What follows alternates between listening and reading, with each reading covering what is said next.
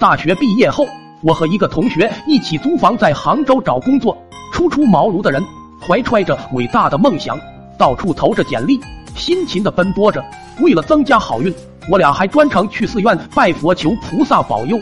虽然现实残酷，将我们的宏伟蓝图击得粉碎，但我们从未轻言放弃。杭州消费很高，钱很快就花光了。我俩卖掉了一个手机，维持着生计，薪水要求也一降再降，依然没有哪个应聘的单位通知我们。逆境中的人往往都会遭受一波又一波的打击，我俩也不例外。那天夜里，两人被自己的汗水泡醒，睁眼一看，门开了，唯一的一台电风扇被偷跑了。没想到那台必须用筷子拨动叶片才能启动的破电风扇也有人偷，我俩彻底无语了。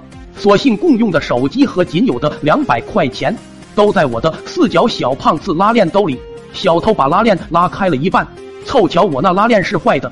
他才没有偷成，我俩坚信小偷还会再来，想了个主意，备了两根木棍，故意虚掩房门，等待这位梁上君子的光临，打算捉住他讹点生活费。不幸的是，过了几天，可能是太累，也可能是松懈了防备，那贼剪开了我的胖子口袋，真的偷走了钱和手机，甚至还嚣张的在我肚皮上盖了一个屠宰场检验合格的印章。这下是真完犊子了，饿了一天。饥肠辘辘的我和同学走在都市的霓虹灯下，相互鼓励着，相信衰极必胜，否极终将泰来。路过一个不小的饭店门口，一群人正好吃完出来。同学灵机一动，扯着我就进了饭店。马上看到了那群人吃剩的酒菜，同学坐下来大吃，对服务员说等会再收。刚才没好意思吃饱，为了增加可信度，还让他把其中几个菜端到后厨热了一下。饭店的人都很礼貌。吃饱后，还按照我们的要求细心的分类打了几个包，随后微笑着递上了账单。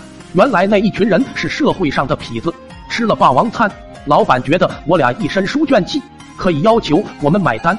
我俩终于找到了工作，吃住问题都解决了，工作内容也简单，每天洗菜、杀鱼、刷盘子、打扫卫生，打烊后再把厕所马桶刷干净就可以了。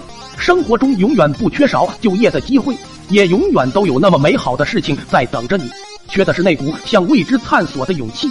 同学知耻而后勇，又拿出了大无畏的精神，一鼓作气泡上了老板的独生女儿。现在酒楼都是他的了，我也做了他的大堂经理。那天我和同学闲聊，说咱俩一起拜的菩萨，为毛你继承了千万家产，我只能混个大堂经理？同学谈谈雪茄说，做什么都得讲究个细节。我就是看到老板的女儿失恋了，肚子还有点鼓，才趁机把她拿下的。哪个女人能拒绝一个又帅又体贴的接盘侠呢？而且拜佛的时候，你光低估着要保佑，却忽略了每天有成千上万的人也在拜佛。那么多善男信女，佛怎么能记得住你是谁？我就不一样了，许愿的时候报的是我的身份证号码，怕佛忘记，还写在纸上，塞进了功德箱里。细节决定成败，心态决定一切。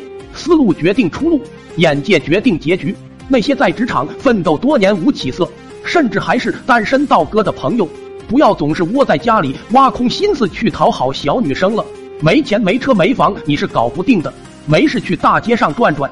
要是看到失恋且肚子微鼓的女生，你的人生巅峰就来了。彩礼不仅不需要，半夜都能急吼吼的把你抬回家结婚。生下来的孩子如果生父不要。